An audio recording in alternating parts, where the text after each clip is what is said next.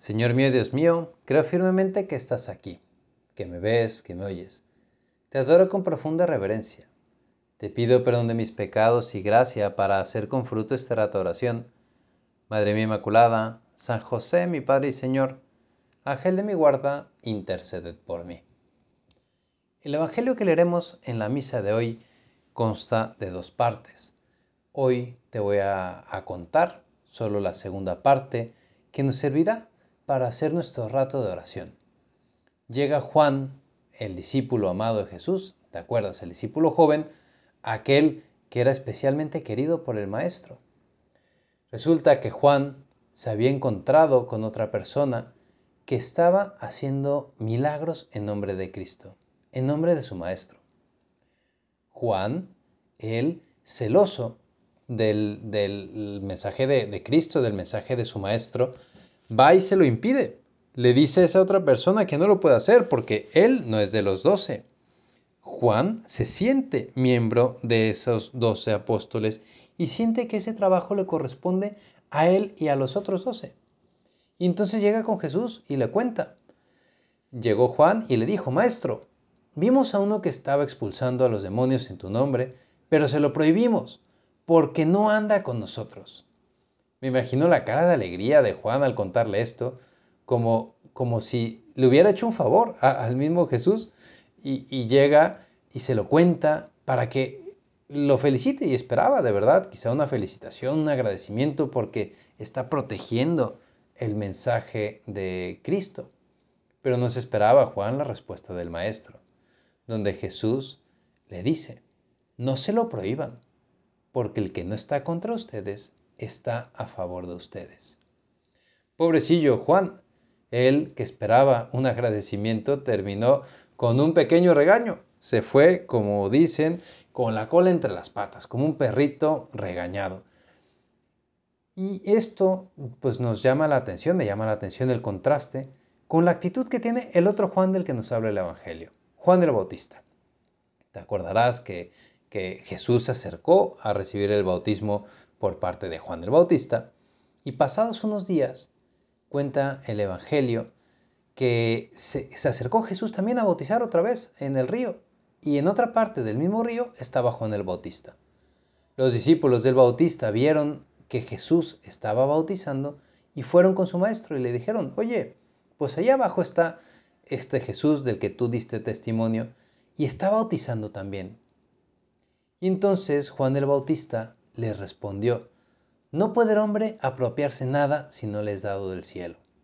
Ustedes mismos son testigos de que dije, yo no soy el Cristo, sino que he sido enviado delante de él. Entonces, te decía que llama la atención el contraste, porque por un lado, Juan apóstol, él celoso de, del mensaje de Dios, impide a los demás hacer un milagro en nombre de Cristo cuando el Señor obraba milagros en, en, otras personas, no solo en los apóstoles.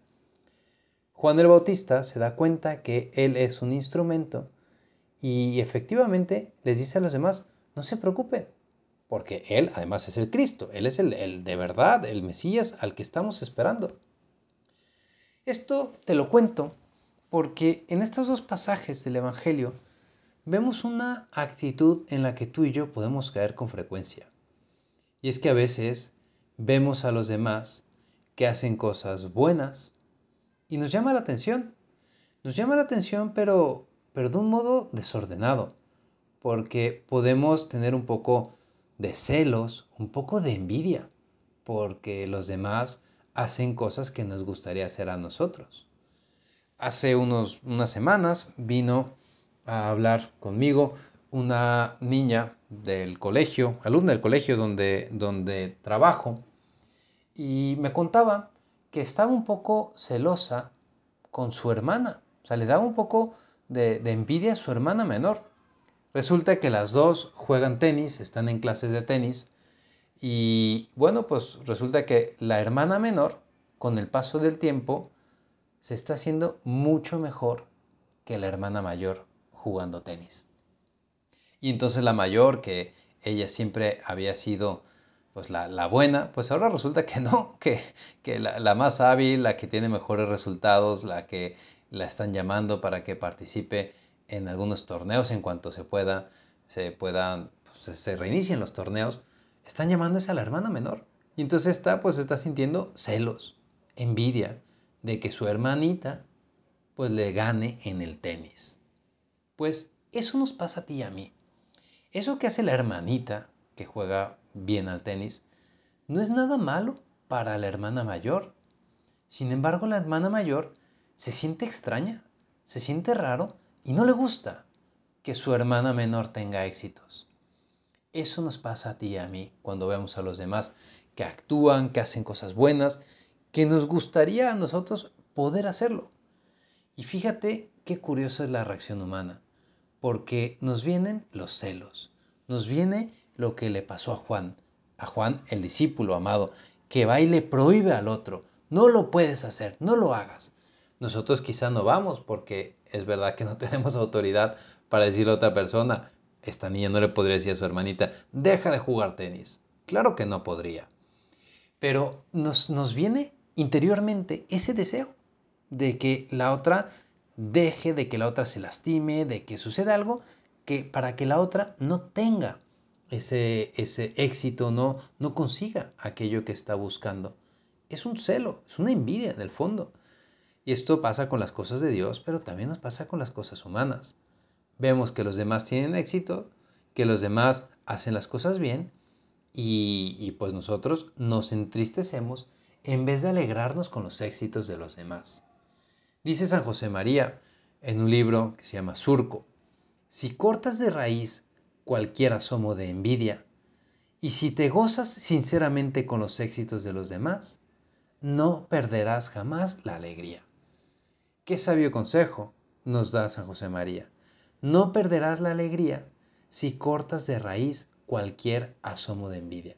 En cuanto empiezas a sentir un poquito de, de celo, de envidia por un éxito de otra persona, por una virtud, por, por un modo de ser de, otra persona que te llama la atención, corta de raíz, de verdad, porque si no, el único que, que, que te hace mal eres tú mismo porque interiormente la envidia te corroe.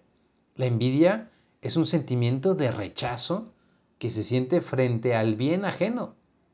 Sea un bien material, porque la otra persona tiene algo que a ti te gusta materialmente, pero también puede ser ante un bien inmaterial, como lo es el prestigio, la fama o, la, la tenencia, la posesión, el desarrollo de alguna virtud o de alguna cualidad como la inteligencia, el amor, la belleza o esto que te contaba, una habilidad de jugar un deporte, practicar un deporte de un modo superior al que te gustaría a ti.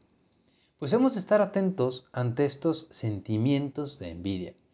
El Papa Francisco hace pocos meses hablaba en una de sus homilías precisamente sobre la envidia y nos decía, estemos atentos, porque esta, se refiere a la envidia, es una polilla que entra en el corazón de todos nosotros.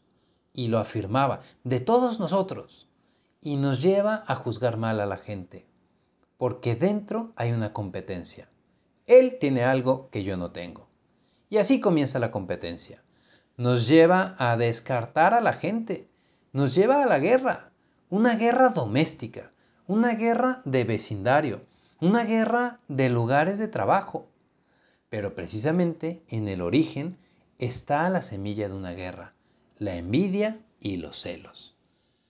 Pues vamos a estar atentos, como nos dice el Papa, para que en cuanto sintamos un poquito de esta envidia, de estos celos, sepamos cortar y no demos cabida para que crezca esa semilla, que no cuaje en nuestro corazón y al contrario, que busquemos más bien alegrarnos con el bien de los demás, alegrarnos cuando los demás consiguen algo bueno, hacen las cosas bien. No permitamos esa murmuración con nosotros mismos. Y vamos a pedirle al Señor. Y así terminaba el Papa en esa ocasión su homilía. Pidamos al Señor la gracia de tener un corazón transparente como el de David. Un corazón transparente que solo busca la justicia y busca la paz. Un corazón amigable. Un corazón que no quiere matar a nadie. porque los celos y la envidia matan. Vamos a pedirle a la Virgen María que nos ayude a tener un corazón que se alegre con los éxitos de los demás, que se alegre con las alegrías de los demás y que no surja en nosotros ningún tipo de sentimiento encontrado, celos o envidia. Te doy gracias, Dios mío, por los buenos propósitos, afectos e inspiraciones que me has comunicado en esta meditación. Te pido ayuda para ponerlos por obra. Madre mía Inmaculada, San José, mi Padre y Señor, Ángel de mi guarda, interceded por mí.